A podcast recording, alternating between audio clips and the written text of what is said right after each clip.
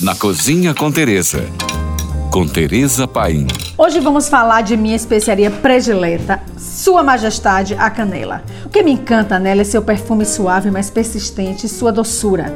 Ela cresce na maioria das regiões tropicais quentes e úmidas, mas é nativa do Sri Lanka e foi levada para a Europa pelos navegantes fenícios.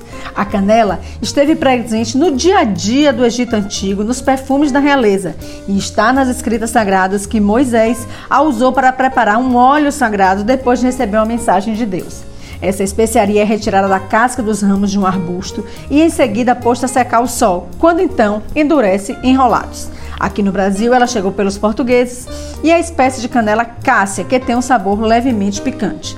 Consegui contar em um mercado indiano em Londres seis diferentes tipos de canela e realmente não consegui definir qual é a melhor. Logo, trouxe todas. No Oriente Médio e no norte da África, assim como nos Açores, é muito popular o uso de canela no preparo das carnes cozidas ou assadas. Mas no Brasil, ela ganhou seu lugar na doçaria, principalmente nas compotas. Eu nem consigo imaginar uma torta de banana uma banana frita sem canela. É tipo alma gêmea. E lá vem dica. Se for usar em pratos secos ou na finalização de pratos, use a canela em pó, famosa canela moída. Se for usar para marinadas ou cozimento, use a canela em lasca. Fique atento quando usar canela em lasca em algum prato.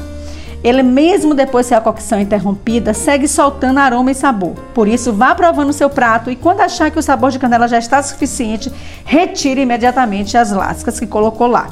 Experimente colocar um pedacinho de canela na sua garrafa térmica e seu cafezinho vai ganhar um sabor extra especial. Combina perfeitamente com maçã, banana e ameixas assadas. Por hoje é só. Mais dicas me siga no Instagram, arroba Tereza Paim. Ou se você tem alguma pergunta, mande para nós. Fique agora com nossa deliciosa programação GFM.